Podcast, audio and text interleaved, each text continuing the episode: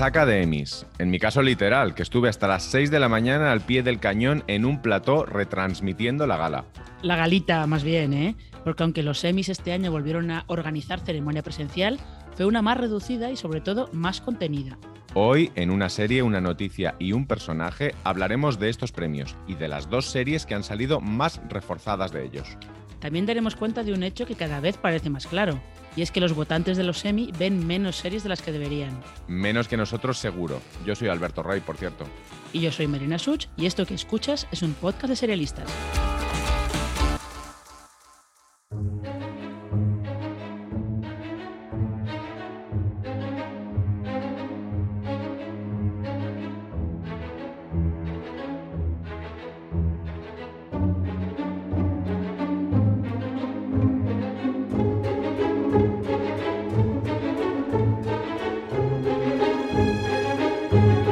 Nunca había ganado el Emmy de Mejor Serie de Drama, pero en la ceremonia de este domingo quedó claro muy pronto que, vamos, ya te digo yo que lo iba a ganar.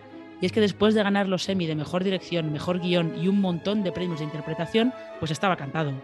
La serie de Peter Morgan se coronó como la mejor serie dramática del 2021, algo que Marina y yo no pensamos discutir. ¿O sí? ¿Es Marina de Crown la mejor serie del momento? Eh, ¿Tú crees que si hubiera estado la tercera temporada de Succession, habría ganado The Crown? Yo tengo súper claro que estos Emmys, como muchos en los últimos años, se han beneficiado de la no presencia de algunas series que están, digamos, eh, esperando a estrenar siguientes temporadas. Y estoy hablando de Succession, pero también de The Morning Show. Sí, porque la segunda temporada de The Morning Show ha entrado, no entraba para los Emmy de este año. Pero es que eh, tú fíjate que eh, este Emmy de The Crown es el primero que Netflix ha conseguido a mejor serie de drama y ha necesitado cuatro temporadas de The Crown y que, que se acabara Juego de Tronos, que el cuento de la criada cayera en desgracia de cara a los premios y que Succession no estrenó la temporada. O sea que yo creo que está merecido. También te digo que creo que el salseo ese de, que llegaran, haya llegado finalmente a, a, los 80 con Lady D y Carlos también ha ayudado un poquito, ¿eh? Y tiene miguita también que a Netflix, que siempre le acusamos últimamente o muchas veces de priorizar la calidad sobre la cantidad, perdón, al revés, la cantidad sobre la calidad, sea la responsable de esta serie, que otra cosa no, pero es serión. Sí, lo que pasa es que también date cuenta de, del año en el que se empezó a emitir The Crown, que es 2015, eh, ¿puede ser? ¿2016? Sí, más o menos. O sea que eh, en, tres años para Netflix da para, para cambiar, eh, para cambiar su paradigma bastante, porque ahora tienes a una Netflix que está muy enfocada en los realities, eh, en hacer series más cortas, de temporadas más cortas, porque las temporadas de The Crown, para lo que es Netflix, el estándar de Netflix actual, todavía son largas. ¿eh? Tener temporadas de 10 episodios todavía son largas. Sí, es curioso cómo pertenece a un mundo anterior que es a la vez el mundo nuevo, pero el mundo antiguo de Netflix, el de las primeras producciones originales de Netflix. Ahora es verdad que, la plataforma está, está a otras cosas.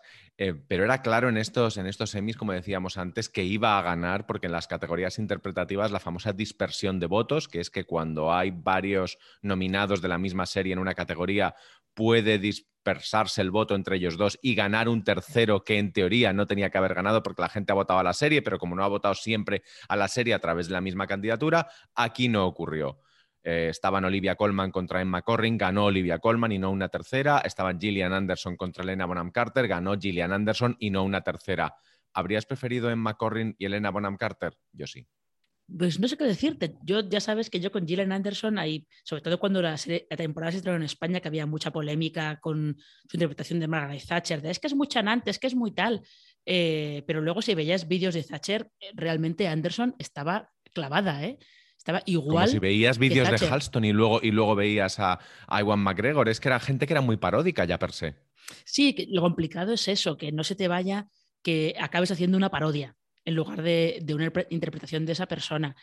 Eh, lo que pasa es que eh, The Crown tiene esta cosa de que cada dos temporadas cambian a todo el reparto y ahora con esas dos últimas temporadas, eh, la quinta y la sexta, que, están en el horizonte, podemos decir que esa amenaza de que vuelva a ganar mejor serie de drama se renueva, porque ya sabéis que a Olivia Colman y Tobias Menzies los van a sustituir Jonathan Price y, Imelda, Staunton Ya están las nominaciones, ya les han preparado el sitio para sentarse. El sobrecito se ha preparado. Y a Por no hablar de a Dominic West, que es una nominación que todos queremos y todos queremos verle recoger un premio y hablar de The Wire, hablar de David Simon. Sí, bueno, pero aquí ya sabes que a mí lo que me interesa es ver a Elizabeth de Vicky como Lady D, sobre todo para ver cómo demonios van a hacer que eh, Elizabeth de Vicky, que mide casi 1,90, no le saque tres cabezas a, todo, a todo el reparto.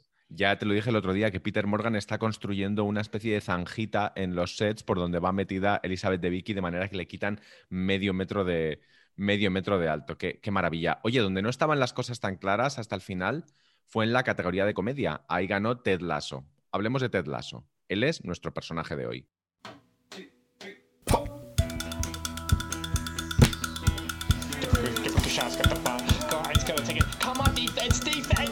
Lo que no estaban tan, claras las cosas en comedia, yo creo que eso es más porque tú querías que ganara Hacks, que no es lo mismo. Estaba en mi cabeza solamente esa, esperanza. Creo que solo estaba en tu cabeza, porque daba la sensación de que en comedia eh, los medios estadounidenses solamente han hablado de Ted Lasso con lo cual, pues eh, podíamos pensar también que los académicos de los semi, siguiendo con esta, este patrón que tienen últimamente de ver solamente tres series, pues que en comedia solamente habían visto eh, Ted Lasso. Y Blackish, que nunca se les olvida. Es verdad, Blackish. Eh, pero fíjate, a mí lo que me hace mucha gracia de Ted Lasso es que este es un personaje que nace originalmente como parte de un anuncio, de unas promociones que tenía NBC hace casi 10 años, cuando retransmitieron, retransmitían partidos de la Premier League y se sacaron de la manga este Ted Lasso, que era exactamente igual, era un entrenador, creo que de, también de fútbol americano, que se iba a, entrenar a un, a un, equipo de la Premier League y los anuncios que están en YouTube, los podéis buscar, los anuncios eran simplemente ruedas de prensa de Ted Lasso hablando sobre la marcha del equipo y eh, confundiendo todo el rato los términos entre el fútbol americano y el fútbol europeo. Pero esto es como si hubiera una serie sobre el capitán Pescanova con Ramón Barea. Eh, sí, sí, sí, básicamente. El caso es que la serie es una serie británica y americana al tiempo, lo cual da una sensación muy extraña, porque Jason Sudeikis es norteamericano 100%, es, es, es cantera del Saturday Night Live, pero todo lo que iba subiendo a aquel escenario, sobre todo los actores de reparto, era como de una serie inglesa, era un The Office inglés. Es que además la ganadora de actriz de reparto, Hannah Waddingham, eh, que aparte de ser... Presidenta de nuestras vidas. Exactamente, es que, es que además de ser una señora que se ha forjado la carrera en los musicales del West End, es que acordaos que era eh, la septa del shame, shame, shame del castigo de, mm, eh, de Cersei Lannister por desembarco del rey. O sea que yo, yo, fíjate, yo quiero pensar que Semi también lo tiene un poquito por, por llevar aquel, aquel hábito y estar con la campanita ahí todo el rato. Sí, por ser la segunda mujer más odiada de Juego de Tronos, porque la primera era, era Cersei. El que no le odian precisamente es a Jason Sudeikis, que es un poco el novio de América ahora mismo. Ya, yo creo que lo ha sido siempre, incluso cuando estaba en Saturday Night Live tenía esa, como esa, ese aura así de, buen tipo y además ha estado haciendo, ha estado aprovechando la fama que le ha dado Ted Lasso para ir eh, reivindicando pues, determinadas causas o, o, por ejemplo, eh, para los que sigáis un poco el fútbol, en, la Eurocopa de este pasado verano, que hubo eh, varios jugadores ingleses que fallaron los penaltis que habrían llevado a, Inglaterra eh, a la final o a ganar la Eurocopa, ahora mismo no, lo recuerdo muy bien. los fallaron, bueno, les cayeron todo tipo de, de amenazas, burlas, de todo y Sudeikis fue, eh, fue apareciendo en un montón de actos promocionales con una sudadera con los nombres de todos esos jugadores, ¿no? Como para, como para apoyarlos. Y además hay que decir también que el creador de Ted Lasso es Bill Lawrence, que es un guionista de tele, de sitcom de toda la vida, porque él es el creador de Cougar Town, es el creador de Scraps, o sea que es un tipo que también las ha visto de todos los colores. Eh, no estoy muy puesto con esto, Marina, pero ¿cuáles son esas famosas críticas que está recibiendo la serie en su segunda temporada, que es la que está ahora emitiendo Apple TV Plus? Eh, a ver, son unas críticas también como muy de, nicho y muy de burbuja. Esto hay que decirlo, ¿eh? Unas críticas que los han niños rata. No tanto los niños rata, sino que es una cosa como muy de, crítico estadounidense. De estos, ¿sabes? ¿Tú, eh, ¿Te acuerdas cuando los críticos estadounidenses estaban obsesionados con Mad Men, pero en realidad prácticamente nadie la estaba viendo aparte de ellos? Pues o con la segunda temporada de The Walking Dead, lo que pasa es que esa sí la estaban viendo. Efectivamente. Y aquí lo que les pasa es que como la serie es de, buenas personas, Ted Lasso es buena persona, es muy optimista, eh, todo, toda la serie va de, eh, pues eso, de intentar mejorar mejor, no solo el equipo, sino que todos sean mejores personas, eh, pues siempre están diciendo que, ahora estaban diciendo que claro, que es que la serie no tenía conflicto, que eso le hacía perder, que eso le hacía perder eh, puntos, que hacía que fuera peor. También es verdad que esto lo estaban diciendo al principio de la temporada, cuando se estaban construyendo cosas, conflictos que han ido estallando según la temporada ha ido alcanzando los últimos episodios. ¿Es cursi o no es cursi? Eh, hombre, pues tiene su cosa cursi, pero la gracia también está en abrazarlo, te dejas llevar y ya está. Bueno, está claro que los miembros de la academia que deciden quién gana un Emmy ven Ted Lasso, como ven The Crown, y Mero Fistown, y Gambito de Dama, y Hamilton. Lo que no tenemos tan claro es que hayan visto de verdad podría destruirte, por no hablar del ferrocarril subterráneo.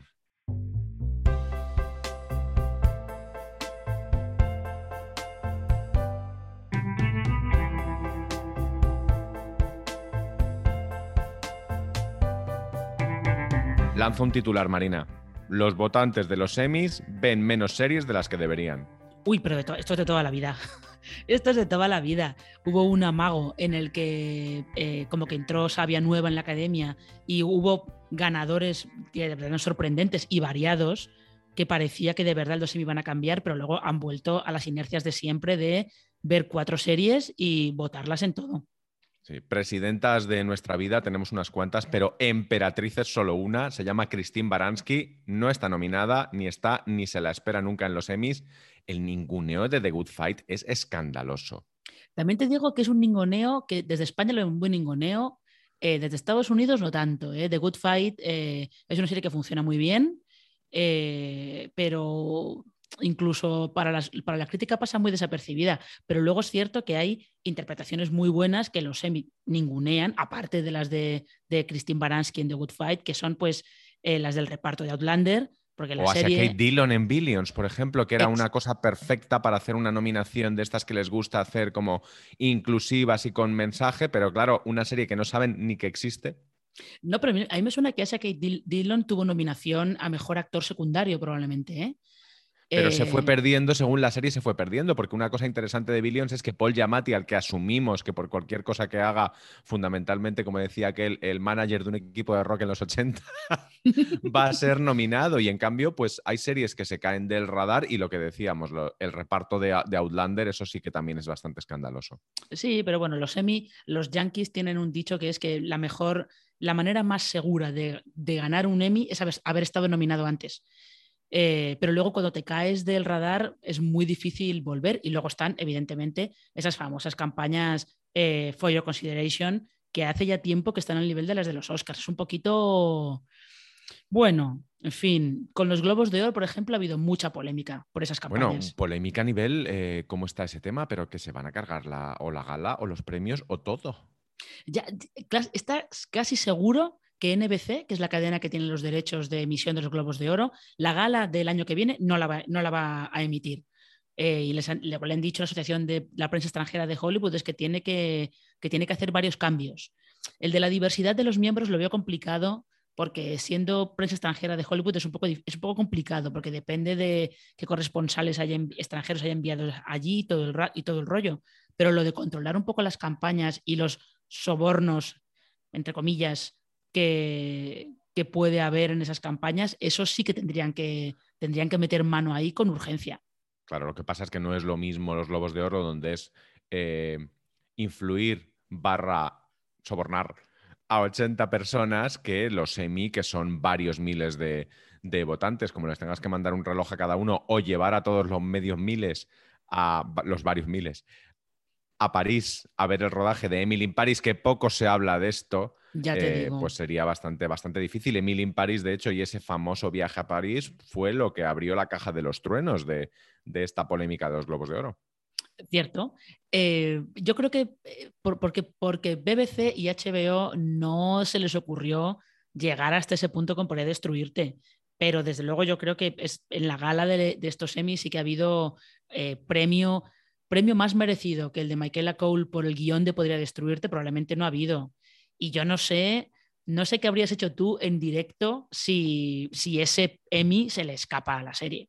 Yo estaría rabioso desde ya, aunque no tengo nada claro que los académicos hayan visto la serie o que hayan recibido algún tipo de, de, amenaza de alguien con cabeza diciéndoles, miren, o le dan el Emmy, aunque sea solamente el de guion a Michaela Coel, o aquí va a arder Troya. Bueno, Ya. y luego lo de Gambito de Dama. Ese Bueno, Emmy deja clarísimo, ese Emmy que en mi opinión le quita a Mare of Easttown, deja claro que por otro lado estos premios cada vez se comportan más como el espectador medio y eso es bueno y malo a la vez. Sí, bueno, pero tú no te preocupes por Kate Winslet, Alberto, porque a lo mejor el año que viene la vemos en las categorías de drama. Porque ya sabes tú que se está hablando de que a lo mejor Mare of Easttown va a tener una segunda temporada, que va a seguir el camino de Big Little Lies. Bueno, yo todavía con HBO me fío lo justo, pero la verdad es que no lo veo tan difícil. Bueno, como este podcast también tiene segunda temporada. Esto que escucháis, queridos oyentes, es el segundo episodio de la segunda temporada de una serie, una noticia y un personaje. El último que lanzaremos entre semana, por cierto. A partir de la semana que viene volvemos a los lunes y volvemos también a estar incluidos en esa maravillosa newsletter que tenemos todas las semanas. Nosotros solo queremos haceros la vida mejor y qué mejor mejoría que mejoraros el inicio de semana con un podcast tan maravilloso como este y con una newsletter. Es un trabajo sucio, pero alguien tiene que hacerlo.